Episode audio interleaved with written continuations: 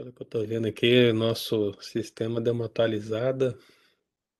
Tá um pouco diferente. Não sei se está diferente aí para vocês, mas aqui na minha tela está um pouco diferente.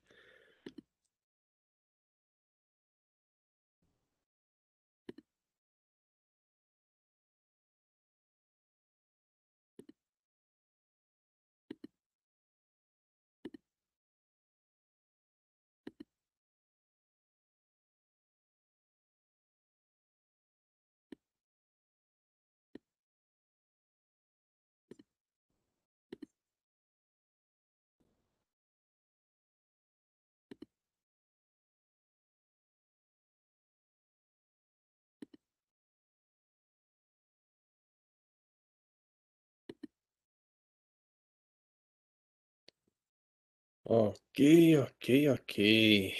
Amados, então vamos começar? É, vamos orar, pedir a Deus para nos abençoar nessa manhã de escola dominical. Eu quero convidar você a fechar os seus olhos e vamos falar com o Senhor. Pai querido, nós queremos dar graças, nós te louvamos e nós te exaltamos, ó Deus, porque em tudo que temos vivido, de tudo que temos aprendido, ó Pai, o nosso coração, a nossa mente, a nossa vida por completo, Deus entende que só no Senhor nós temos a verdadeira vida e só no Senhor nós temos o verdadeiro conhecimento para a nossa salvação. E é assim, ó Pai, que temos vivido a nossa vida, lido a Tua palavra, nos esforçado, Deus, a caminhar e a cada vez mais crescer nesse conhecimento para que nós possamos, ó Pai, melhorar como cristãos, melhorarmos como igreja e sermos, ó Pai, como o Senhor requer de nós. Que, ó Deus, a nossa escola dominical dessa manhã, hoje, em um momento muito importante para cada um de nós, porque estamos iniciando uma nova etapa dos nossos estudos, onde vamos falar sobre o mal, sobre tudo aquilo que está, ó Pai, em oposição franca ao reino do Senhor. Que o Senhor, ó Pai, nos dê todo o conhecimento e que, ó Pai, absolutamente nada, nenhuma investida do diabo ou qualquer dificuldade nossa pessoal possa interferir no nosso entendimento, ó Deus, sobre a verdade acerca dessa realidade. Por isso, ó Pai, nos abençoe e nos ajude em nome de Jesus. Amém. Amém, irmãos amados. Nós vamos avançar aqui, hoje começando uma nova etapa da nosso, dos nossos estudos sobre angelologia bíblica. E eu vou convidar os queridos a abrirem a palavra de Deus em Lucas, Evangelho de Lucas, capítulo 8, versículo 30. Esse vai ser apenas um texto introdutório para que a gente possa iniciar aqui os nossos estudos, mas já até citamos esse texto em outra oportunidade, mas vai ser o texto que nós vamos ler agora no início, Lucas capítulo 8, versículo 30. Lucas 8, 30. E o que, que diz a palavra de Deus? Ela fala assim: Perguntou-lhes Jesus: Qual é o teu nome? Respondeu ele: Legião, porque tinham entrado nele muitos demônios. Então perguntou-lhe Jesus: Qual é o teu nome? Respondeu ele: Legião, porque tinham entrado nele muitos demônios. Então, meu querido irmão, hoje nós estamos iniciando essa nova etapa de estudos. Nós falamos sobre a natureza angelical, falamos sobre a organização angelical e falamos sobre o ministério dos anjos eleitos. E para aqueles que lembram, que têm uma memória boa, né? Sabe que quando nós falamos da organização angelical, nós iniciamos aquele estudo falando sobre a quantidade de anjos, ou seja, o que a Bíblia descreve acerca da quantidade de anjos. Então, nós analisamos ali muitas expressões que nos dariam é, a, a, visão acerca dessa realidade, e uma das expressões que nós analisamos foi justamente essa expressão legião. Então, esse texto ele foi lido lá naquela oportunidade e nós fizemos uma análise dele a partir do termo legião que era o foco, o que nós deveríamos entender acerca disso. E hoje nós vamos avançar, né? Porque o Eudes não deve lembrar disso, né, Eudes? Mas lá naquele tempo, o Eudes ele falou assim: "Pastor, o senhor vai falar alguma coisa sobre os demônios?" Eu falei assim: "Vou falar, Eudes, quando nós chegarmos lá na quarta parte." Você lembra disso, Eudes? Então, chegou o dia. É, chegou o dia, né? Então hoje nós não vamos falar essencialmente do significado de legião, porque já estudamos, mas vamos falar acerca da daquilo que a Bíblia descreve como o papel, as ações que estão referendadas na Escritura, onde o diabo e seus anjos atuam.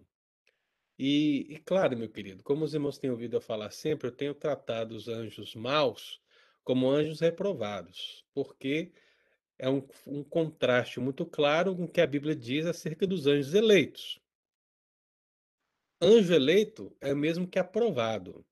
Se o anjo não é eleito, ele é reprovado. Então nós temos trabalhado a ideia de anjos reprovados e ou anjos caídos ou anjos maus, e essas terminologias têm sido usadas desde o princípio aqui por nós. Porém, o que nós verificamos, meu querido, é que a escritura ela usa outros nomes para descrever aqueles que estão a serviço do diabo. E veja, o nosso propósito aqui, essencialmente, vai ser falar do diabo. Claro, vamos falar do diabo porque ele é adversário. Mas se você lembrar bem, nós já falamos do diabo bastante quando nós falamos da organização angelical e falamos ali a essência do significado do nome de Satanás e as atuações que ele fez diretamente na Escritura. Então, naquela oportunidade, houve um foco na pessoa do diabo. Então, ainda que nós venhamos a falar do diabo nessa quarta parte, porque ele é o chefe de todos, o nosso objetivo aqui vai ser falar daqueles que seguem após ele. Então, tudo que nós vamos falar, em essência, o diabo está envolvido. Mas, via de regra, o nosso foco vai ser naqueles a quais na, a, o apóstolo Paulo, por exemplo, chama em Efésios de as forças espirituais do mal. Eu acho que essa expressão, que está lá em Efésios 6, versículo 12, ela pode representar o foco do nosso estudo nessa quarta parte da angelologia bíblica. Nós vamos estudar é, o que talvez alguns estudiosos chamam de demonologia. Você já deve ter ouvido esse termo em algum lugar, né? Nós, eu acho que demonologia é um, um aspecto da angelologia, né? Então, por isso que o nosso estudo aqui chama angelologia. E dentro de angelologia, você estuda os bons, que nós já estudamos, e você estuda os maus, que agora vão entrar nesse aspecto da demonologia, ou, de acordo com a expressão do apóstolo Paulo, as forças espirituais do mal. Então, essas forças espirituais do mal, elas estão na escritura agindo de diferentes formas, modos, atuando em vários segmentos, em várias situações, e nós vamos analisar todas elas, se Deus assim nos permitir. Nós vamos analisar todos os textos bíblicos onde, onde aparecem essas forças espirituais do mal agindo. Então, meu querido, essa palavra introdutória ela é importante para que a gente entenda a linha de raciocínio para aqueles que estão aqui desde o princípio, para aqueles que vão ouvir depois, para aqueles que podem chegar depois daquele profundo exame daquela relação de anjos eleitos e anjos reprovados, depois de fazer toda essa análise acerca do, do, do significado do nome e das ações do, pró, do próprio Satanás, que é o maioral de todos, que é o chefe de todos, que é aquele que é o cabeça de todos, nós vamos então avançar para essas forças espirituais do mal, ou seja, para tudo aquilo que eles estão operando dia após dia. Então, meu querido, antes de nós compreendermos todos esses textos bíblicos que falam dessa realidade das forças espirituais do mal, então veja, quando, vou, quando nós formos focar nas forças espirituais do mal em termos de ações, nós vamos falar, por exemplo, dos casos clássicos que a Bíblia descreve, como, por exemplo, é, espírito da adivinhadora, o, o, o endemoniado gadareno e batalha espiritual, e todas essas realidades nós vamos fazer análise texto por texto e entender o que isso quer dizer. Mas antes de nós entrarmos a esse universo, nós temos que entender o básico de demonologia. Ou seja, a Bíblia, ela apresenta alguns nomes para essas forças espirituais do mal que nós precisamos conhecer e entendê-las antes de avançar. Essencialmente, irmão, em termos gerais, a maioria acredita que elas são sinônimas. Então, eu vou citar aqui algumas para os irmãos entenderem. Demônio. Endemoniado. É, espíritos. Espírito imundo. Demônio imundo. Né? E muitas outras. Essas expressões estão na Bíblia e talvez um ou outro autor vai dizer: ah, isso aqui é uma coisa, isso aqui é outra coisa. Mas a maioria engloba todos esses termos dentro do espectro das forças espirituais do mal. Então, meu amado, todas essas expressões vão estar aí englobadas dentro desse exército do diabo, que está a serviço dele para agir contra a igreja, em franca oposição à igreja, porque esse é o sentido do termo Satanás, não é? É seu adversário. Então, meu querido, hoje nós vamos começar a entender o primeiro termo. E o termo, notadamente, né, é o termo demônio. Esse vai ser o princípio. Na verdade, eu acho que é o termo mais conhecido. E é claro, algumas pessoas vão dizer que diabo é o demônio, né? Principalmente em livros, filmes, geralmente demônio está associado ao diabo. E isso é verdade, como eu acabei de dizer. Mas o que eu quero que você entenda é que, no sentido bíblico, demônio é alguém que está subordinado a Satanás. Essencialmente, é, não é o de Satanás um demônio, mas o demônio ele é, ele é aquela representação daquela força espiritual que está a serviço de Satanás. Então, meu querido, os demônios são servos de Satanás. É o exército de Satanás. Se os anjos são o exército de Deus, os demônios são o exército de Satanás. Então é nesse sentido que nós vamos encontrar na Bíblia essa descrição acerca de demônio. Porém, não é tão simples assim. É preciso que a gente aprofunde um pouco mais. Então, meu querido, vamos, vamos entender essa realidade a, a partir dessa designação que a Bíblia dá acerca de demônio. O que é um demônio essencialmente? Um demônio é um ministro do mal.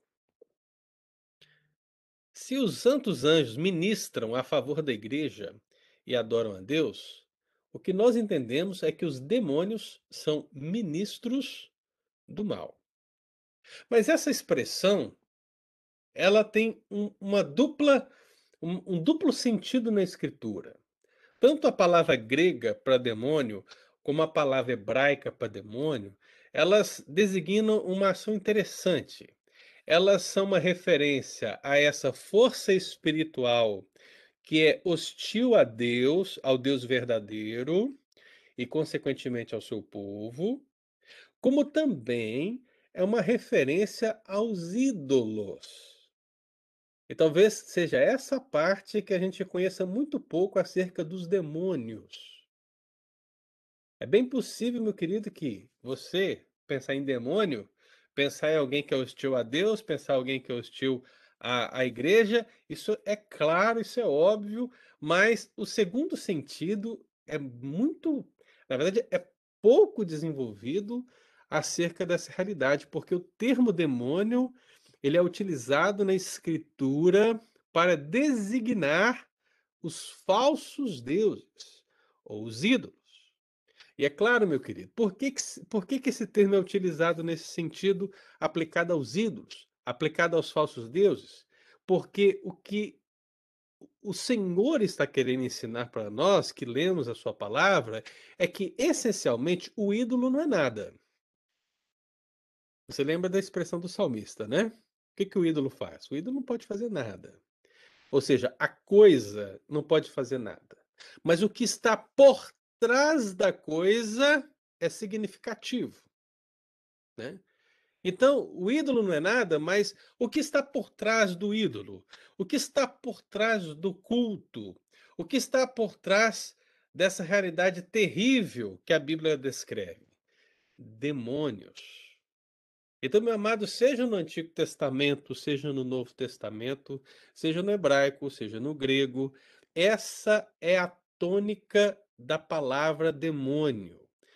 Tanto aquele ser que é hostil a Deus e ao povo, ou seja, à igreja, como aquele ser que está, de certa forma, relacionado aos ídolos, aos falsos deuses, às falsas divindades. Então, para que a gente possa entender essa realidade, meu querido, principalmente essa realidade das deidades, né, dessa ligação do demônio com o falso Deus, eu vou convidar você a abrir lá em Levítico, abre lá em Levítico 17, versículo 7.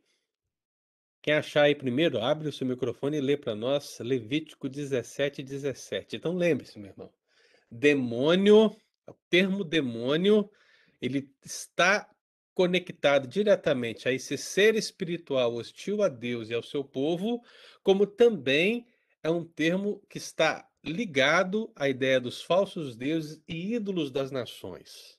Ou seja, aquele que está por trás desse universo. Então, Levítico 17, 17, nós temos um alerta. Qual é o alerta aí? Pastor, é 17, 7, né? Isso. Nunca mais oferecerão seus sacrifícios aos demônios, com os quais eles se prostituem. Isso lhes será por estatuto perpétuo nas suas gerações. Então perceba, veja só, nunca mais oferecerão seus sacrifícios aos demônios. demônios. Essencialmente na história, aqui, meu irmão, em nenhum momento nós temos Israel sacrificando a um demônio específico. Ah, vamos dizer assim, esse aqui é Belial, esse aqui é Beuzebu, né? Esse aqui é Satanás. Não. Eram os ídolos das nações. É Astarote. É Baal. Quais os outros nomes você pode lembrar, né? Quais são aqueles conhecidos e desconhecidos? A questão é que por trás dos ídolos, na mentalidade bíblica do Antigo e do Novo Testamento, os demônios estão por trás. Então veja, aqui o sentido em Levítico 17. Deuteronômio 32. Vamos avançar aí um pouquinho. Hoje a gente vai ler alguns textos para nós entendermos esse pano de fundo, irmão. Pensar nesses nomes, a gente tem que pensar em termos como fosse um dicionário, né? O que a Bíblia descreve em termos de demônio. Então você percebe aí Levítico 17, 17. Agora Deuteronômio 32, 17. Pode abrir o microfone e ler. Quem achou?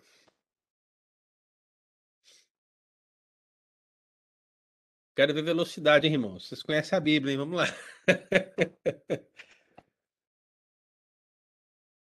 Deuteronômio 32, 17. Sacrifícios oferecerão aos demônios, não a Deus, a deuses que não conheceram, novos deuses que viram há pouco, os, dos quais não se estremeceram seus pais. Olha aí. Os demônios, eles estão ligados tanto aos deuses conhecidos, os mais antigos, como aqueles que foram criados recentemente, e nós que temos uma visão mais ampliada da revelação, aqueles que vieram depois. então, meu irmão, demônios estão conectados à realidade dos falsos ídolos. Mais um texto no Antigo Testamento para você entender essa realidade, no Salmo 106, o Salmo 106, versículo 37. Salmo 106, versículo 37. Pois imolaram seus filhos e suas filhas aos demônios. Olha aí, imolaram seus filhos e suas filhas aos demônios, sacrifícios humanos, né? Então perceba, irmão, qual que é o sentido que nós estamos aqui tentando criar para começarmos a adentrar a essa esse universo? Que dentro da angelologia bíblica, a demonologia, o primeiro termo demônio é um termo que biblicamente ele está ligado à ideia de um ser que é hostil a Deus e ao seu povo, mas que também estão ligados aos ídolos das nações, aos falsos deuses. É claro, meu irmão, que isso de uma maneira bíblica, né? Se você for querer sair um pouco da Bíblia, né? Se você quiser, por exemplo, entrar no contexto grego, o demônio necessariamente pode ser alguém até bom. Né? Porque na mentalidade grega, demônio é uma divindade.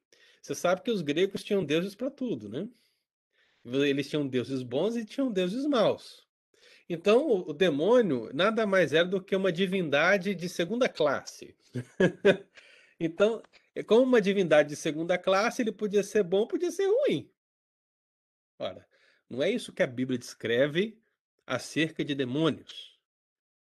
Na Bíblia, demônio é sempre voltado para o mal. Demônio é hostil. É hostil a Deus, é hostil ao seu povo e sempre está conectado com esse aspecto da idolatria. Se você quiser ir para trás, e aí estamos voltando de Gênesis agora, pensando talvez na Mesopotâmia, pensando talvez no Egito, pensando na Babilônia, nós vamos encontrar referências a divindades malignas, mas não vamos encontrar essencialmente a, a ideia de demônio. Você vai encontrar a ideia de divindades malignas. E aí você pode até fazer uma ponte, mas isso é anterior, né? A, a ideia de demônio, portanto, na Bíblia é essa que estamos aqui vendo no texto da Escritura. O Antigo Testamento e o Novo Testamento fazem essa ligação com os ídolos das nações, com esse aspecto dos falsos deuses e também com essa hostilidade com Deus e o seu povo. Então eu escolhi esses três textos, irmãos, só para os irmãos gravarem bem essa realidade que é pouco mencionada é, quando vai se estudar esse aspecto de demônios. Agora, quando você entra no Novo Testamento, irmão, o que, que você tem? Aí você tem um universo né, de possibilidades para tentar entender. Eu estou pensando aqui apenas, preste atenção, irmão, eu estou falando apenas do termo demônio. Não estou falando de outros termos, ok? Apenas o termo demônio. Então são 58 menções. Se eu ficar lendo aqui uma por minuto, nós vamos ficar aqui uma hora só lendo as 58 referências.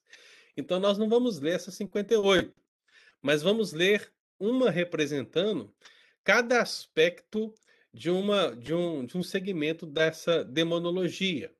Então, por exemplo, nessas 58 ocorrências, a Bíblia ela descreve que os demônios creem. Eles creem em Deus. Eu ouvi um amém? Eu ouvi? Amém? Amém? O pessoal tá aí? Abra sua Bíblia em Tiago 2,19. Quem achar primeiro, lê. Mas o que, que a Bíblia descreve, então, acerca dos demônios? Os demônios creem em Deus, irmão. Tudo começa aqui. Né? Então tá certo, eles são hostis a Deus, eles são é, é, hostis ao povo de Deus, eles estão ligados aos falsos deuses, aos ídolos das nações, sim, mas eles creem em Deus. Então, Tiago 2,19 diz o quê? Crês tu que Deus é um só, fazes bem. Até os demônios creem e tremem. Olha aí, até os demônios creem e tremem, né? É, isso é totalmente compreensível, irmão. Afinal de contas, o universo é, angelical geral tem uma visão de Deus diferenciada, na verdade, em relação a nós. Então, essa crença é uma crença indubitável. Eu poderia dizer que não existe ateu entre os demônios. não existe ateu entre os demônios, irmãos. Isso é uma coisa nossa, né? Porque nós não vemos a Deus, porque Deus é espírito. Então, aquela situação. A fé, né, ela nos leva à crença em Deus, mas é possível que, pelo fato de não ver, de não ter provas, alguém diga: Deus não existe. Agora, para os anjos, sejam eles eleitos ou reprovados, isso, meu irmão, é, não existe, porque todos eles têm plena consciência, consciência da existência de Deus. Então, veja só, quando nós iniciamos o estudo, a primeira coisa que a gente tem que entender é que os demônios creem em Deus. E se alguém não crê, ele está sendo tecnicamente pior do que um demônio, né? E pelo menos em termos de conhecimento. Olha só que coisa, né? E que mais a Bíblia descreve? Veja, os demônios creem em Deus e os demônios também recebem sacrifícios como falsos deuses. Então, nós analisamos aqui o texto de Levítico, analisamos o texto de Deuteronômio, o texto do Salmo 106, mas eu quero que você leia comigo um texto que está em 1 Coríntios, capítulo 10. 1 Coríntios, capítulo 10. Vou abrir aqui também. E você vê, vai ver, vai perceber que mesmo no contexto do Novo Testamento, a situação não muda em termos daquilo que os demônios são. Então, aqui em 1 Coríntios 10, a gente já sabe um pouco aí do contexto da igreja de Corinto, porque muito se fala de Paulo, das suas cartas e daquilo que está no entorno das igrejas da Ásia Menor. E a gente sabe que o povo de Corinto estava numa cidade que havia aquela idolatria e que o povo não podia misturar, por exemplo, né, aquela questão do jugo desigual. Então a gente sabe de tudo isso. Agora, dentro do que nós estamos aqui abordando agora, pensando em termos de demônios, o que, que a Bíblia descreve no Novo Testamento? Eh, há uma concordância? Então veja só, 1 Coríntios, capítulo 10, versículo 20 e 21. O que que diz? Antes digo que as coisas que eles sacrificam é a quem que eles estão sacrificando? A demônios. E não a Deus. Eu não quero que vos torneis associados aos demônios. Não podeis beber o cálice do Senhor e o cálice dos demônios. Então, não podeis ser participantes da mesa do Senhor e da mesa dos demônios. Quem são os demônios? Nesse contexto aqui da carta do apóstolo Paulo, os ídolos, os falsos deuses. Né? Então veja, meu irmão, que, em termos de Bíblia, seja no Antigo, seja no Novo Testamento, o, o ser demoníaco é aquele que tanto está a serviço do diabo, hostil a Deus, mas aquele que está por trás da idolatria, aquele que está por trás dos ídolos, levando o povo a fazer aquilo que desagrada ao Senhor, longe da, longe da presença do Senhor. Então vamos lá, são 58 ocorrências, não vamos ler todas, mas vamos ler algumas para nós termos a visão geral do que é um demônio. Então temos: demônios são aqueles que creem em Deus, demônios são aqueles que recebem sacrifícios como falsos deuses, como nós vimos aí, e eles são liderados. E você já sabe quem é o líder, já? Você já sabe quem é o líder. Quem que é o líder dos demônios? O líder maior é o diabo. Agora, qual é a referência bíblica? Mateus 9, 34. O que, que diz Mateus 9, 34? Alguém lê para nós?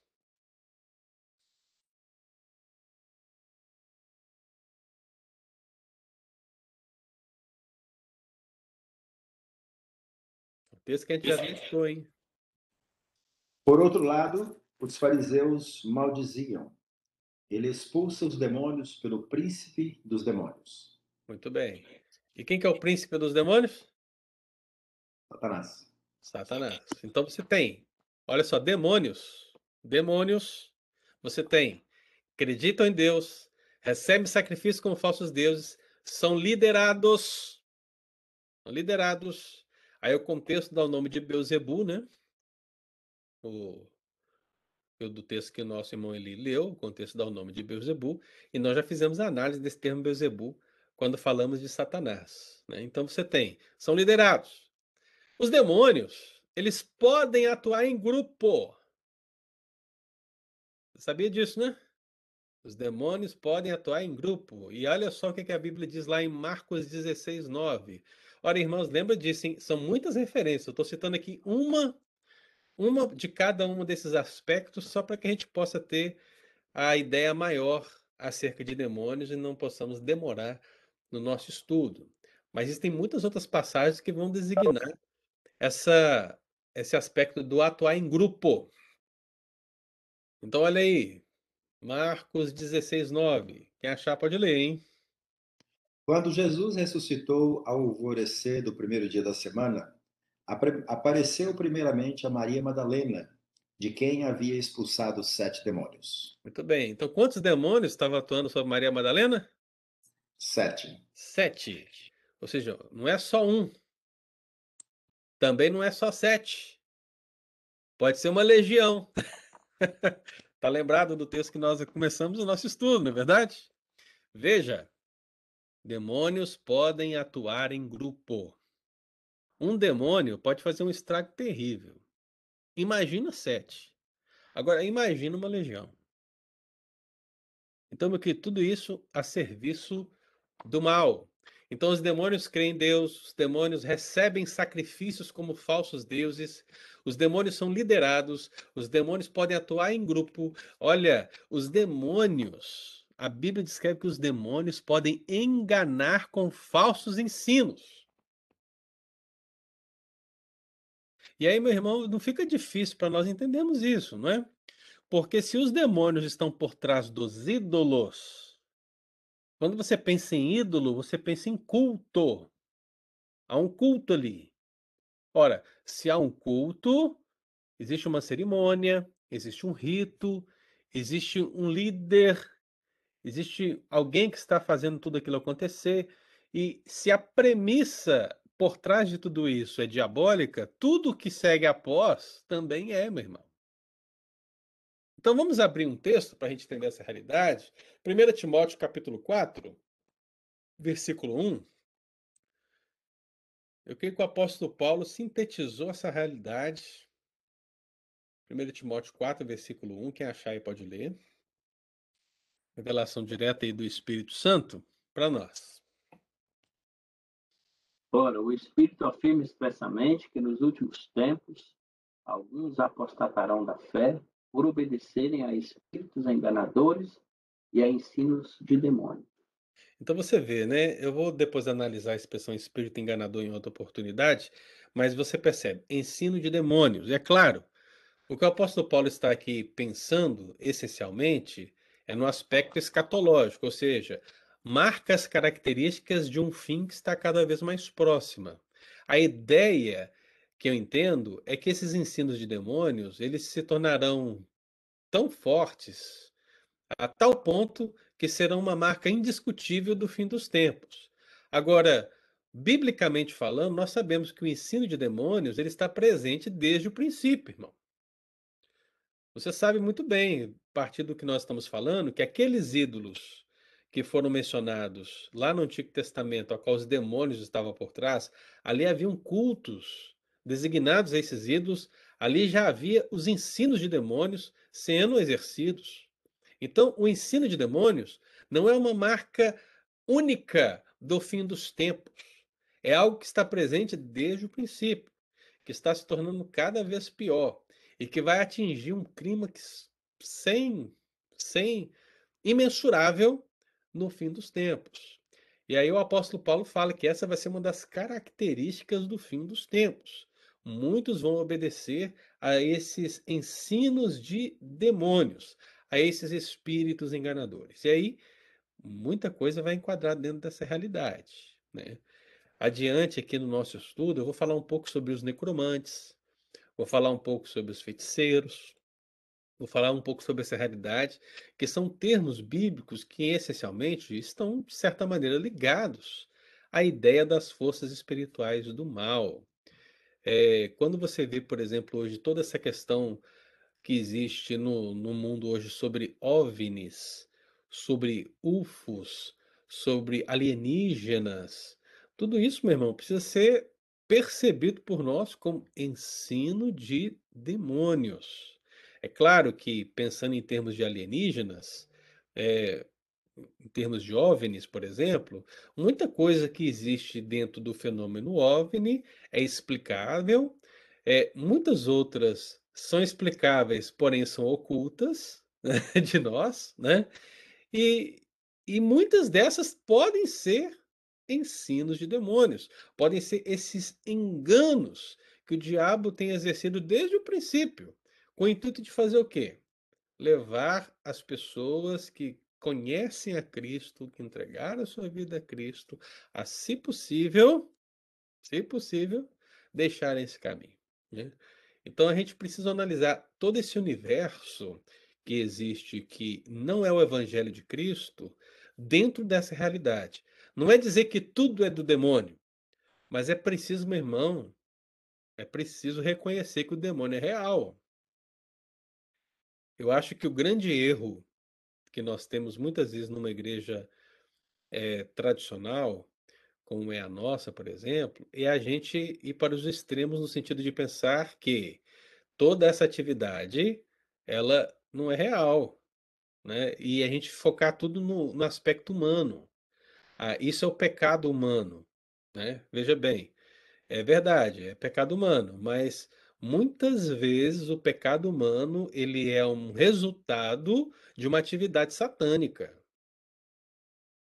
Nós não podemos dizer que todo pecado humano é resultado de uma atividade satânica. Mas podemos dizer que muitas delas são, né?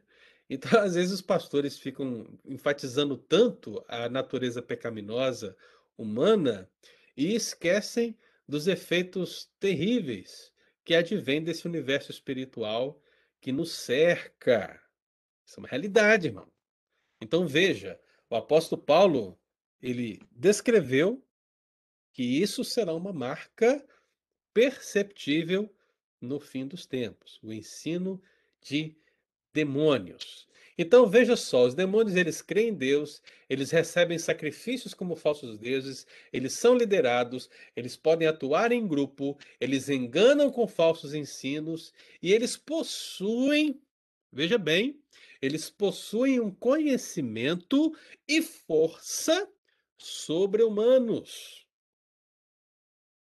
Estamos falando de demônios, e demônios são têm um conhecimento aprofundado, maior que o nosso, e uma força também maior que a nossa. Nós já falamos desse aspecto do conhecimento lá atrás, mas agora, como nós estamos focando em demônios, vamos ler um texto de cada aqui para a gente entender essa realidade. Vamos abrir, por exemplo, Mateus 8, 29. Alguém lê para mim aí Mateus 8, 29. Vamos ver esse conhecimento tremendo que eles têm.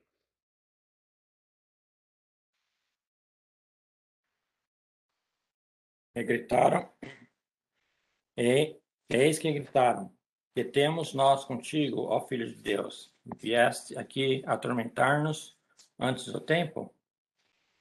Olha aí. Que temos nós contigo, ó Filho de Deus? Vieste aqui atormentar-nos antes do tempo?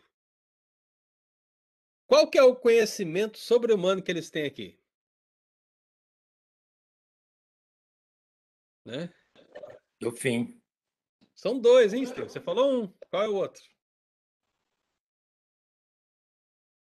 Que Jesus é o Filho de Deus. Justamente. Para nós isso é mamata, né, Eudes? Jesus é o Filho de Deus. Ah, pastor, o que, que é isso? Qual é a profundidade dessa declaração em termos de conhecimento? Isso é básico, né? Ah, para nós é verdade, mas dentro do contexto bíblico, eu quero que você pense o seguinte: quando Jesus perguntou para os discípulos: Quem que o povo diz que eu sou? Ah, uns dizem que você é isso, uns dizem que você é aquilo, tal. Aí vem Pedro e diz: Não, não, tu és o Cristo, o Filho de Deus vivo. O que, que Jesus falou? Bem-aventurado és, irmão, porque não foi carne nem sangue que tu revelado, mas o Espírito. Então você percebe que a revelação que Jesus é o Filho de Deus é algo tão profundo que é dado pelo Espírito a Pedro naquele momento e Jesus exalta. Agora, olha só, eu agora não me lembro se isso acontece antes ou depois. Eu acho que é antes. Depois vocês podem me ajudar aí. Antes da revelação de Pedro. Né? Eu estou aqui pensando, eu acho que essa revelação de Pedro acontece no capítulo 12, 13, eu não me lembro ao certo agora. Mas veja só, e, e também a gente não tem como saber, porque os eventos do evangelho não são cronológicos, então não tem como saber. Mas veja só, o demônio sabia justamente dessa realidade, com todo esse arcabouço, quando Cristo se aproximou. Esse é um conhecimento que está além da capacidade humana naquele momento, irmão. E eles sabiam, porque disseram: ó Filho de Deus. E não apenas isso. Aí vem o aspecto da escatológico. Vieste aqui atormentar-nos antes do tempo? Aí eu me lembro de Jesus, né? Quando os discípulos perguntam para ele: a, a que tempo você vai restaurar o reino a Israel, Senhor? Aí o que, que Jesus disse para eles? Não vos compete conhecer tempos ou épocas, a qual o Pai reservou para sua própria exclusividade. Ou seja, vocês são limitados em termos de conhecimento. Os anjos também são limitados em termos de conhecimento. Mas o conhecimento deles é superior. E é por que superior? Porque o anjo, o demônio aqui no caso, ele sabe que o seu tempo vai chegar. Ele sabe o resultado da sua queda. Ele sabe o que é esperado para ele. Então veja, meu irmão, não existem ateus entre demônios. Não existe ateísmo entre demônios. Demônios sabem muito bem essa realidade. Então você percebe, eles creem em Deus, eles recebem sacrifícios como falsos deuses, eles são liderados, eles podem atuar em grupo, eles enganam com falsos ensinos e possuem um conhecimento e força sobre-humanos. E que força, pastor? Vamos lá em Marcos 5.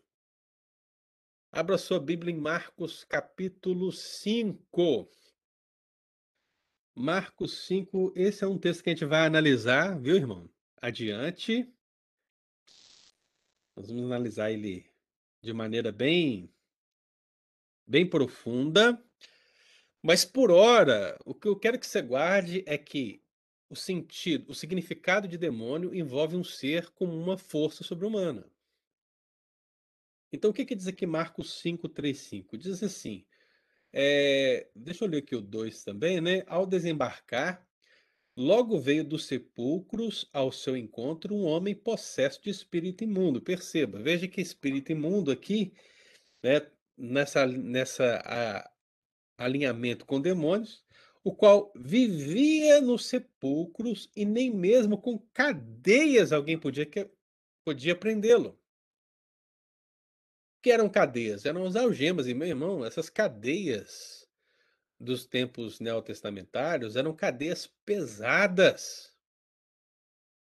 As algemas eram pesadas, eram robustas, e isso não podia segurar alguém que estava possesso de espírito imundo.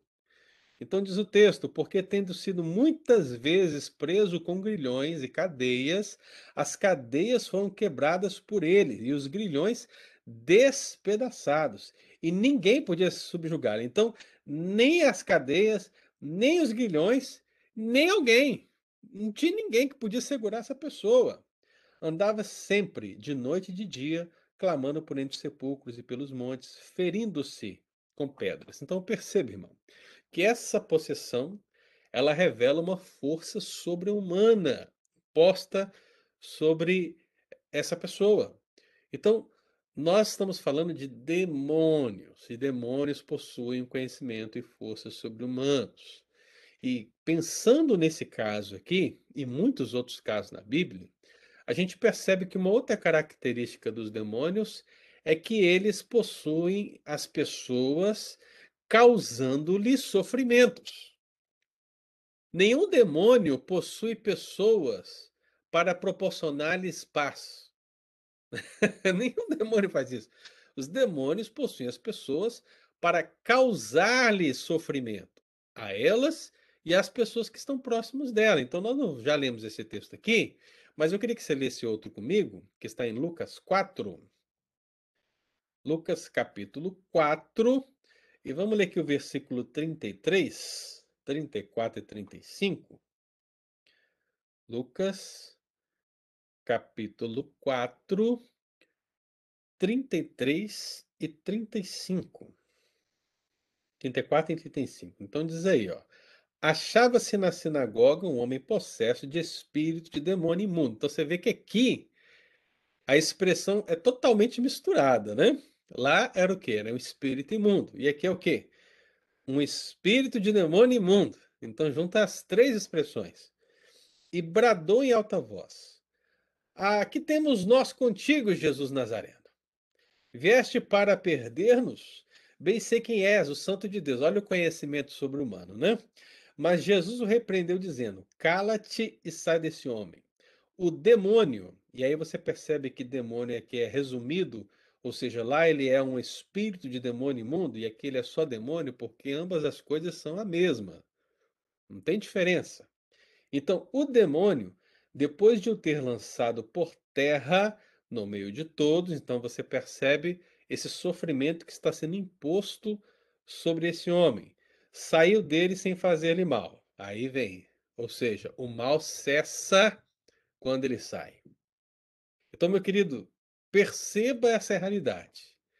A Bíblia coloca os demônios como hostis a Deus e com a igreja, mas também coloca em relação aos ídolos.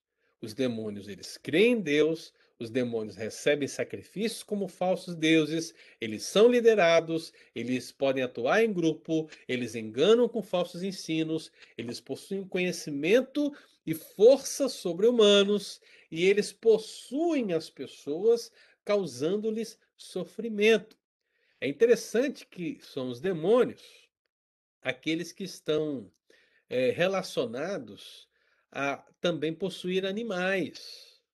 E aí entra um problema sério, né, irmão? Porque algumas pessoas vão dizer: podem por acaso os demônios possuírem animais?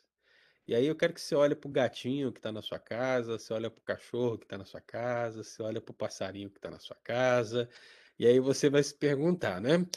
Pode um demônio entrar num desses animais? Essa é uma pergunta difícil de responder, irmão. É difícil. eu sinceramente não tenho uma resposta para isso. Mas o que eu posso dizer é que, essencialmente, os demônios foram enviados para aqueles porcos. Você lembra disso, né? Os demônios entraram nos porcos. E aí o que aconteceu? Os porcos foram arremessados pelos demônios no abismo, na água. Então até aqui nós podemos caminhar. Aí tem gente que vai dizer que os demônios, olha só, né, como é que o povo viaja, né? Mas aí o povo vai dizer que esses demônios são os demônios das águas, porque eles jogaram os porcos dentro das águas. Eu falei assim, gente, pelo amor de Deus, me ajuda aí, né? Me ajuda. que aí você está forçando a amizade. Está forçando a amizade. Não é assim. Mas que os demônios entraram nos porcos, isso é, é, é fato. Cristo permitiu que isso acontecesse. Agora, com que proposta, em que circunstância, se isso acontece hoje ainda, meu irmão, eu, eu realmente não tenho resposta para isso. Eu acho que, biblicamente falando, você tem apenas dois casos de animais que estão relacionados a demônios. O primeiro deles é o porco, né?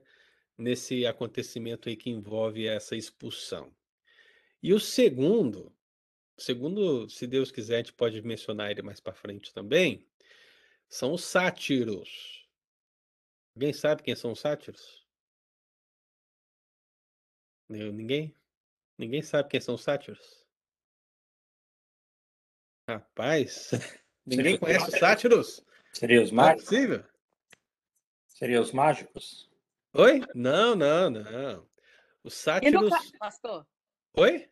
e no caso da serpente lá, que falou que ele, ela, a, a serpente. Sim, sim. O Mas diabo aí é o diabo, né? serpente ou ele, ou ele usou uma aparência da serpente? Sim, mas aí é o diabo, né? Então, ah, o senhor está Eu falando, falando dos dos demônios, demônios. dos outros espíritos. É, eu Ah, tô ok. falando dos demônios. Ok. Então, Obrigada. lá no caso do, do diabo, sim, aí você poderíamos colocar um terceiro animal que foi a serpente, né? E aí sim, houve também um- uma entrada, né? Um possuída serpente ali. Mas você chegou depois, Nilma? É, nós não estamos falando do diabo essencialmente, ainda que ele tenha a ver com tudo isso. Nós estamos falando daquele, do exército dele, né? Dos demônios. Tá fechado seu microfone, tá? E desde que, que acabou do pastor Pedro, eu entrei. Ah, Deve tudo bem. 10 Não, minutos depois, não, eu eu, sei, pá, tranquilo, tá?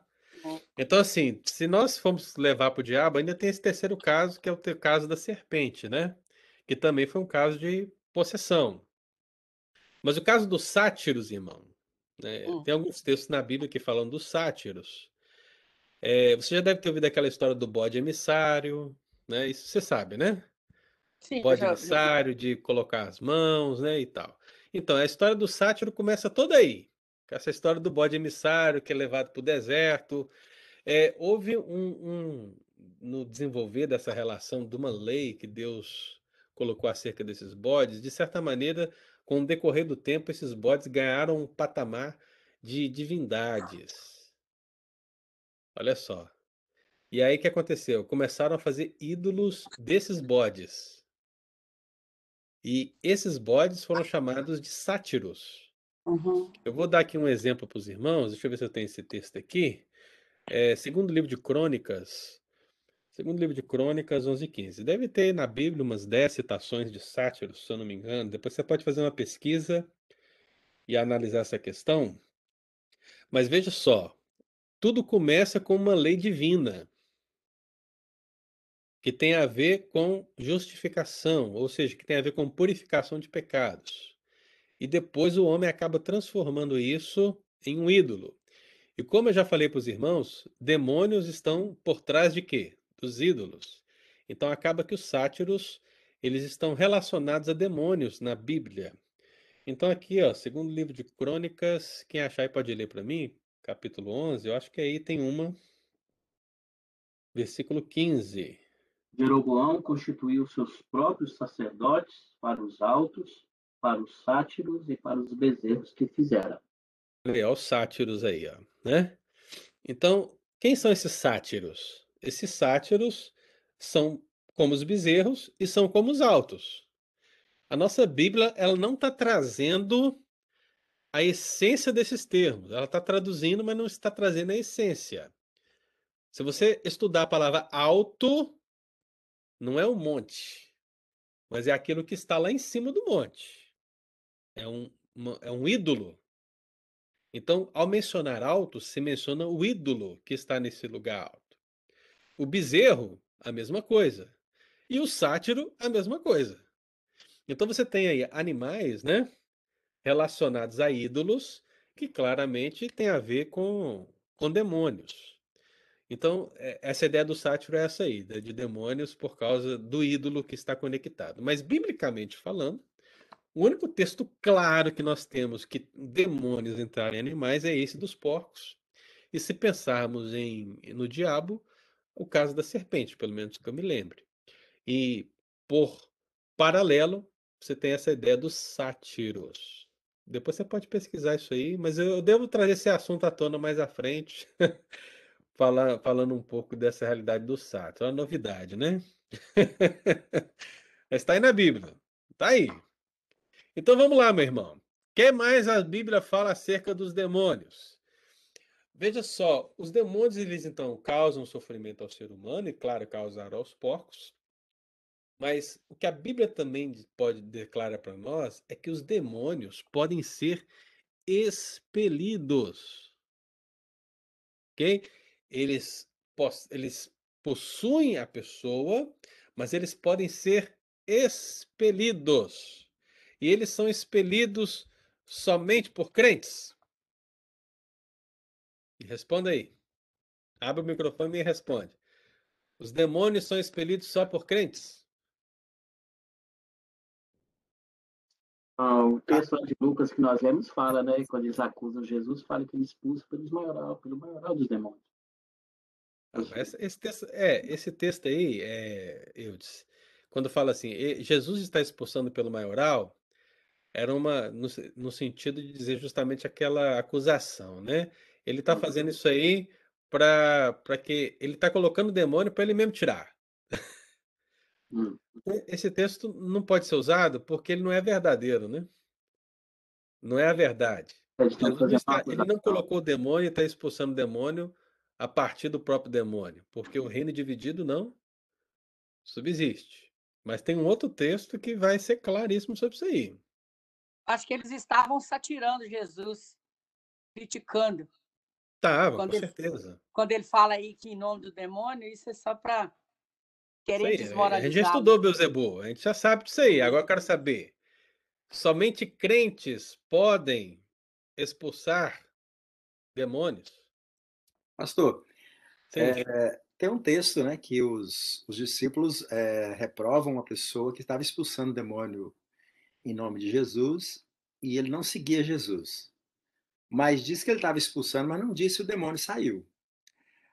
Verdade. É, e, mas é. tem outro texto de Atos é, que os filhos de Seva eles tentaram expulsar um nome, é, expulsar o espírito de uma pessoa em nome de Jesus a quem Paulo pregava e a coisa não ficou boa para lado deles, entendeu? Sim, sim. Então, eu, eu, eu, particularmente eu acho que ah, no caso de uma pessoa que não é cristã, ele não expulsa. O diabo simplesmente dá uma faz de conta, talvez fica só de lado, né? para depois voltar a atuar, né? O engano, lembra do engano? Uhum. Agora, no caso do cristão, sim, que eu acho que aí sim realmente pode, o cristão pode realmente expulsar, mas no caso do, do não cristão, eu, eu, particularmente não vejo assim. Sim. Então, seria mais uma coisa que você está, por exemplo, num culto, num culto é, animista, por exemplo, é, num culto dessas matrizes é, africanas que não tem o vínculo cristão de nenhuma maneira, judaico-cristão, e você encontrar dentro dessas religiões a metáfora de um Deus mau e de um Deus bom. Mas você sabe que, essencialmente, quem está por trás do ídolo é quem? São os demônios. Ele está por trás tanto do bom como do mal. Então, o que ele faz? Ele faz o ensino de uma maneira a aprender aquelas pessoas, tanto do aspecto bom como mal. Então, por exemplo, se o Deus bom expulsa o mal, dentro dessas religiões que tem um pano de fundo de demônios, essencialmente é engano. É engano. Então, nesse sentido, a gente poderia fazer essa análise. Eu acho que muitas coisas que a gente vê nos nossos dias hoje é mero engano satânico, né? É Satanás expelindo Satanás para, se possível, enganar os eleitos. Mas o, aí o, o que o, o nosso irmão Eli lembrou, é justamente os textos que vão aludir a essa verdade. Tem mais um texto, que é aquele texto que descreve a separação do povo, né? Do julgamento, que fala: Vinde benditos do meu Pai, apartai-vos de mim, malditos. E o que, que é dito ali? Em teu nome expulsamos demônios. E o que, que Jesus disse? Apartai-vos de mim, malditos. Ora, essas pessoas não são salvas, porque se elas fossem salvas, ele diria o quê? Vinde benditos do meu Pai. Mas ele não diz isso. Ele diz: Apartai-vos de mim, malditos. Então, o que, o que essas pessoas fizeram, não fizeram para a glória de Deus ou no poder de Deus verdadeiramente, mas como engano. Então, ainda que tenha usado o nome, foi tudo um engano. Foi um ensino satânico, foi um ensino diabólico, foi um ensino demoníaco. E nesse sentido, Jesus julga com apartai-vos de mim, malditos. Né? Então, é, olha só que coisa, né? Então, os demônios podem ser expelidos, devem ser expelidos, e foi essa autoridade que ele deu aos seus discípulos e ele deu à igreja. Mateus 12, só para a gente ter uma referência bíblica nessa manhã, Mateus 12, versículo 24 e 28. Quem achar pode ler para mim.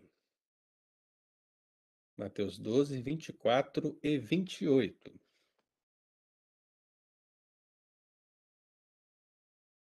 Mas os fariseus, ouvindo isso, murmuravam: Este não espere demônios, senão pelo poder de Beuzebu, maioral dos demônios. Se, porém, eu expulso demônios pelo poder de Deus, certamente é chegado o reino de Deus sobre vós. Tudo bem, então a gente vê que a gente não une os dois argumentos, e aí você tem o versículo 28. Se eu expulso os demônios pelo poder de Deus, é porque certamente é chegado o reino de Deus sobre vós. Então, o que é a expulsão de demônios, irmãos? É a chegada do reino de Deus sobre vós. Então, à medida que o reino avança, o inferno recua. O inferno não tem poder sobre o reino de Deus. Ele pode travar, ele pode tentar e acontecer. É, nós podemos perder muitas batalhas, mas em essência, o reino avança e o inferno recua. Então, meu querido, a expulsão de demônios é essa prova cabal. Cristo amarrou o valente e está saqueando os bens. Né? E para nós isso é muito difícil de entender, porque hoje em dia nós temos uma banalização da possessão demoníaca. Né?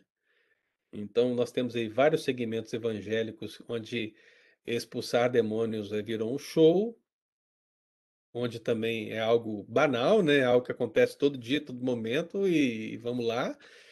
E você tem em contrapartida é, igrejas que você não, vê manifestação demoníaca nenhuma em nenhum momento da história, que é estranho também. Assim, pô, porque o diabo tá aí, ele tá atuando. Né? O que está acontecendo? Eu acho que vale a crítica, a gente pensar aí, o que está acontecendo? Porque quando você e aí que está o X, irmão. Quando você avança num terreno que verdadeiramente está sendo dominado por Satanás, você encontrará oposição. Se você ficar lá na igreja, sentado no banco da igreja, ouvindo a mensagem, cantando os cânticos, fazendo o seu papel de cristão, né? Trabalhando aí nos comitês, né, fazendo né, o que nós devemos fazer mesmo. É, você poderá encontrar uma oposição satânica? Poderá. Mas a grande verdade é que ter uma experiência de batalha espiritual verdadeira, bíblica, e até mesmo uma experiência de expulsar um demônio, é algo que envolve, via de regra, um aspecto mais prático da fé cristã. Significa que a gente realmente está no lugar onde o diabo está atuando com força. Né? E, via de regra, a gente não está ali nesses lugares. Porque quando, quando estivermos, eu imagino que as experiências em torno dessa realidade aumentarão. Aumentarão. Né? É possível que a pessoa entre lá na igreja e o demônio se manifeste? É possível, mas é, se nós atuarmos mais na esfera do evangelismo, na esfera do discipulado, se nós realmente gastarmos tempo mesmo com as pessoas que estão de fato no abismo da, da imundícia, eu acho que a gente vai ter uma experiência dessa bem rápido. Pelo menos é a minha opinião pessoal, irmão. né? Para que depois não me coloquem lá no, SE, no STF, né? Da vida. então, essa é a minha opinião pessoal. Mas eu acho que a gente precisa fazer uma crítica em relação a isso, né? É, eu já tive é, duas experiências envolvendo essa realidade. Uma foi mais difícil, a outra foi mais branda, mas foram duas experiências e é interessante que essas duas experiências que eu tive relacionadas à possessão demoníaca, eu não estava na minha zona de conforto. Você entende? Eu não estava na minha zona de conforto. Então eu acho que essas coisas, elas não são banais, elas são extraordinárias e elas têm a ver com, a, com quando nós não estamos na nossa zona de conforto. Né? Aí que a gente vai experimentar como verdadeiramente é essa triste realidade de pessoas sendo dominadas pelo diabo, né? Então eu deixo aqui esse comentário. Mas os demônios podem ser expelidos, porque o reino de Deus é chegado sobre vós. E aí vem o, o finalzinho, né, do, da grande comissão, né? A gente gosta muito de relembrar o id por todo mundo, pregar o evangelho, toda criatura, batizando em nome do Pai, do Filho e do Espírito Santo. Amém. Glória a Deus por isso. Mas uma coisa que é dita lá é o quê? É que eu vos dou autoridade sobre demônios. Então a igreja tem autoridade sobre demônios. Ela pode expelir os demônios no nome de Cristo Jesus, né? Então esse é algo que está inerente à vida da igreja. A Bíblia também descreve que os demônios têm uma morada, né? E qual é a morada, né? A morada está lá, diz que tem Apocalipse, a grande Babilônia, né? Qual é a grande, a, a grande Babilônia? É a morada dos demônios, está em Apocalipse 18, 2. Aí basta você entender que a grande Babilônia é para você entender onde os demônios estão. E é interessante que existe um contraste quando Tiago ele fala da, dessas realidades duras do pecado e que advém da natureza pecaminosa, em contraste com aquela sabedoria que vem do alto, ele fala de uma outra sabedoria, aquela que é terrena, né? Aquela que é demoníaca. Então você vê que ele usa um termo, o demoníaca, para contrastar a sabedoria do alto.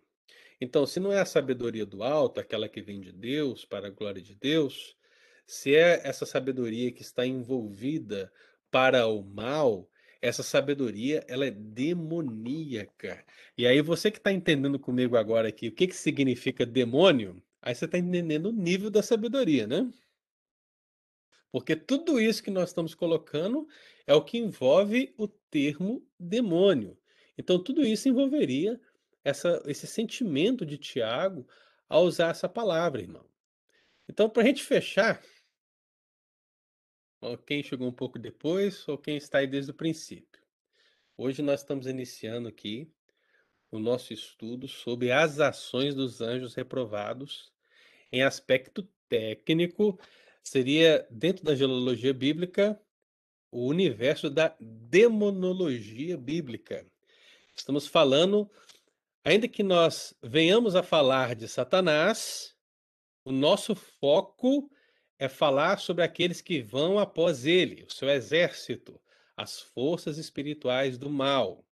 Então a Bíblia descreve vários nomes para essas forças espirituais do mal. E hoje nós estudamos o primeiro deles. Qual é o primeiro? Demônio. Então a palavra demônio, ela remete a um ser que é hostil a Deus ou à igreja e que também é o pano de fundo da idolatria. É aquele que está conectado aos ídolos. Então, nós vemos vários textos nessa realidade e nós observamos que, no sentido geral da Escritura, demônios creem em Deus, demônios recebem sacrifícios como falsos deuses, demônios são liderados, demônios podem atuar em grupo, Demônios enganam com falsos ensinos, demônios, eles possuem um conhecimento e forças sobre-humanos. Demônios, eles possuem as pessoas, causando-lhes sofrimento e em casos específicos até mesmo animais, como no caso dos porcos. Nós vimos que, não vimos isso na verdade, né? Mas Cristo não tinha demônio, irmão. Cristo não tinha demônio, mas algumas pessoas disseram: tem demônio. Você lembra disso? Algumas pessoas olharam para Cristo e disseram: tem demônio. Ele não tinha demônio, mas todos os demônios estão sujeitos a ele. Né? Todos estão sujeitos. Ele os expôs ao desprezo. Né? O apóstolo Paulo lembra muito bem dessa realidade lá em Filipenses. Né? Os demônios, por causa de Cristo, portanto, eles podem ser expelidos e têm na grande Babilônia apocalíptica a sua morada. E foi nesse sentido, de tudo isso que nós dissemos, que Tiago, ele disse que a sabedoria que se opõe a Deus é uma sabedoria demoníaca, né? Então, eu acho que aqui a gente fecha esse primeiro ponto, irmão, do que significa ser um demônio, o que a Bíblia descreve acerca dos demônios. Deu para entender, irmão? Para começar bem, começando a falar do demônio, né? Alguém quer falar algum comentário ou fazer alguma pergunta? Chegou a hora, hein? Pastor, eu queria fazer uma pergunta sobre uma afirmação sua aí que eu fiquei assim, um pouco em dúvida. Diga-se. Ah, você afirmou que os, os, os, demônios eles creem em Deus. Uhum. A minha pergunta é: eles creem em Deus ou eles sabem quem Deus é? Veja, não precisa espiritualizar essa realidade, porque, claro, óbvio, que acreditar em Deus para nós significa é, um relacionamento de amor. Né? Mas não é isso que acontece com o demônio. Né? Crer em Deus, no caso dos demônios, é saber da sua existência. Né? Nada mais do que isso. Né? Então, acreditar não é um acreditar no sentido salvífico, mas é num sentido apenas existencial. Deu para entender a diferença? Ah, entendi. É porque eu estava lendo quando Jesus ele, ele, ele pregava através de parábola, aí ele mencionou que ele, quando os discípulos perguntam para ele por que, ele pregava através de parábola, ele mencionou que para que o povo não entendesse, não compreendesse que vinha ser convertido por eles, entendeu? Uhum. Porque eles tinham que crer, né? Então, aí, sim, então eu pensava que quando a pessoa verdadeiramente crê em Deus, ele tem a oportunidade de ser alcançado. Uhum. O demônio, eu não creio que o demônio nunca creu em Deus, não creio, eu acho por isso que eles conhecem quem Deus é, mas não tem essa. Justamente, isso aí. Nós temos que o Espírito nos revelou, assim, essa. Sim. É porque no sentido soteriológico, ou seja, quando a gente fala de salvação, e agora estamos falando em termos de igreja, né? A gente usa muito a expressão crer nesse sentido, né? É preciso crer. Aquele que crê e foi batizado será salvo, né? Arrependei-vos, creia, né? Creia, creia. Então, o crer para nós, ele tem a ver com salvação. Mas esse crer que foi usado é, na Bíblia para os demônios significa o crer no sentido de eles sabem da existência de Deus, eles não têm dúvida acerca disso. Deus é real para eles, ele existe. Eles... Por isso que eu disse que não existem ateus entre demônios. é simplesmente, então, a ciência da, da existência de Deus, mais nada. Né? Ok.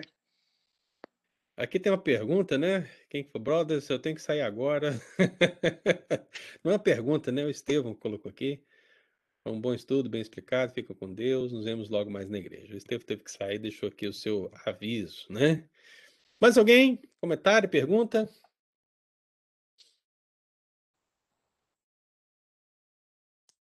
Pastor, você falou negócio de, de, de diabo ou, do, ou, de algum demônio é, entrar no animal, né? É, é, é, brincadeira, mas eu acho que tem alguns gatos que ficam possessos de vez em quando. Uhum. Eles estão bons assim, de repente eles atacam a gente, eu não sei. Os negócios esquisitos. Até na garganta da gente tem gato. É, eu vou falar um negócio para você, eu disse assim, se você aprofundar um pouquinho mais em termos de bruxaria, é, espiritismo, e até outras, outros caminhos aí, você vai. É possível que você encontre pessoas dizendo que espíritos malignos podem entrar em animais, sabe? Isso não é uma, uma coisa que a gente só vê na Bíblia, nesse caso dos porcos aí, né? Muitos afirmam essa questão, né? Mas é uma situação difícil, porque quando você fala de animal, você. É complicado, é complicado. Eu tenho várias nuances aí que a gente tem que, que analisar. Eu ainda não tenho uma opinião firmada sobre isso, né? Mas uma coisa é certa: se você perceber que o, o porco lá, o boi, o cachorro, o gato ficou possuído de alguma então você expulsa o demônio em nome de Jesus. Tá Você tem autoridade? Isso é certo, isso é certo. Ai, ai. É, você falando sobre essa questão da, da idolatria né, relacionada a- aos demônios, é, eu estava lembrando de um documentário que eu estava assistindo há pouco tempo de ah, os, os, indian, os, os indianos, né? É, tem alguns rituais que eles prestam àqueles deuses que eles servem e eles ficam possuídos por espíritos. É, e eu estava vendo um documentário de uma pessoa que ele estava se dedicando a, a ser uma pessoa mais dedicada ao, a um dos deuses deles lá, que é da idolatria, cara, claro, né? E Uhum. ele ficou possuído, e depois, e depois ele estava dando o que eles chamam né, de testemunho dele, né? E ele falando que ele ficou muito feliz do Deus deles é, se- a- a- ter achado ele uma pessoa digna de do, do Deus dele entrar nele, entendeu? E ele ficou possuído, e na, na, na própria filmagem eles mostram a pessoa caindo e, e todo esquisito, entendeu? Mas, quer dizer, ele estava possuído por um demônio, mas ele acreditava, de acordo com a cultura deles, que ele estava sendo possuído pelo Deus deles, que é o Deus daquela imagem a qual eles servem. Sim. Você vê como é que é as coisas, né? Então, assim, tem um pano de fundo aí para a gente analisar um espectro grande dessa realidade. É o engano. Só engano ele, né? Exato. E muitos vão entrar nesses caminhos enganosos. Vão dizer, não, esse é o Deus vivo, esse é um Deus de amor, esse é um Deus maravilhoso, né? E tal, mas não é, rapaz, é demônio. É demônio. A gente não tem que sintetizar tudo como demônio, mas é, em termos de ídolos, é tudo demônio. Porque, convenhamos, você, você faria parte de um culto onde você não, não, não tivesse uma experiência que aquilo poderia ser verdade? Algum tipo de experiência, né? Você tem que ter algum tipo de experiência que te mostre que aquilo ali é real. E é aí que entra a artimanha satânica, que opera muitas vezes com milagres, com feitos, né? Vamos pensar, por exemplo, em termos de espiritismo, de o autoespiritismo, né? O kardecista, por exemplo. O que que impacta uma pessoa que vai num centro espírita e diz: "Isso é verdade"? A manifestação daquele espírito em dizer, declarar, escrever ou fazer alguma coisa que apenas aquele ente querido saberia. Verdade. Né? Ou seja, você vê, aquilo dá o fundamento para aquela pessoa entender, é ele. É o meu pai, é a minha mãe, é meu irmão, é minha irmã, é ele mesmo, porque só ele é, era ele, só ele falava assim, só ele escrevia isso. Ou seja, é, o fato de haver um conhecimento íntimo, né, revela para aquela pessoa que aquilo é verdade, mas eu e você sabemos que isso é engano, é demônio, né? Se esse conhecimento é totalmente acessível para os demônios, né? E eles usam isso a fim de desviar essas pessoas da verdade, né? É o engano. Então isso acontece, é, no nosso caso, nossa visão, né? Em todas seitas e, e, e religiões que não professam Cristo Jesus como Senhor Salvador. Porque se Cristo não é o Senhor, é outro. E se é outro, é demônio. Não tem como sintetizar de outra maneira. Mas eu vejo que esse aspecto da experiência sendo confirmado é fundamental. Tem que ter alguma coisa que fazem essas pessoas é, acreditarem. E é aí que o demônio age de uma maneira a fim de enganar né, essas pessoas, mantê-las né, na escuridão. É, eu não sei se vocês gostam de filmes, né? Mas se vocês verem filmes, muitos filmes, você vai encontrar essa realidade quando existe esse aspecto da, da natureza divina e um sacerdote, alguma coisa assim, quando não é uma visão cristã, sempre tem esse, esse ponto de vista.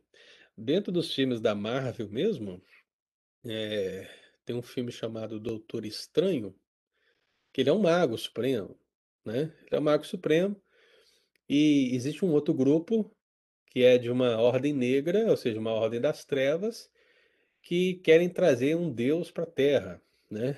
E eles, a, eles, eles sabem, olha só, na pregação deles, eu vou, agora eu vou traduzir aqui no linguajar evangélico, né? Mas a pregação deles era qual? Esse Deus que nós queremos trazer, ele é bom esse Deus ele nos, dá tudo que nós precisamos, ou seja, ele nos dá força, olha só o nosso poder, olha o que nós podemos fazer, eh, olha só, e quando ele chegar, ele vai mudar todas as coisas, tudo vai ser melhor. Aí o filme continua, né, e tal. Aí no final esse mago supremo, que é o mago do bem, né, ele vai encarar esse Deus. ele vai encarar esse Deus, e esse Deus, ele consome os seus servos. Porque, na verdade, ele não era aquele Deus bom. Ele era maligno. O, os servos acharam que eles estavam se servindo de Deus, mas era Deus que estava se servindo deles, sugando-lhes a energia vital. olha só, olha que loucura, olha como é que é inverso.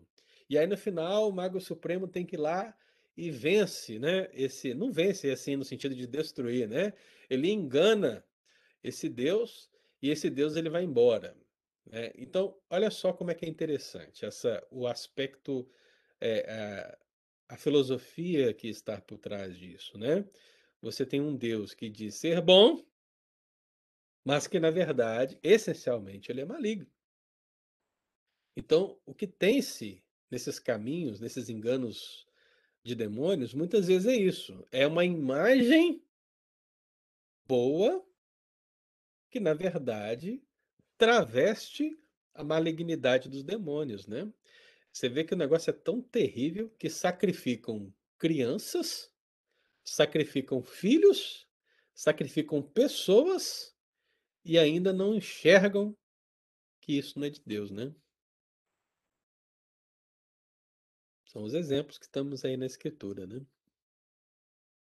Amém, irmãos? Foi muito bom, viu? Então nós vamos avançar o nosso estudo na semana que vem, nós temos mais expressões para nós analisarmos, mas a partir de hoje você sabe tudo sobre demônio. OK? você sabe tudo sobre demônio. hoje você aprendeu até sobre o tal do sátiro, né?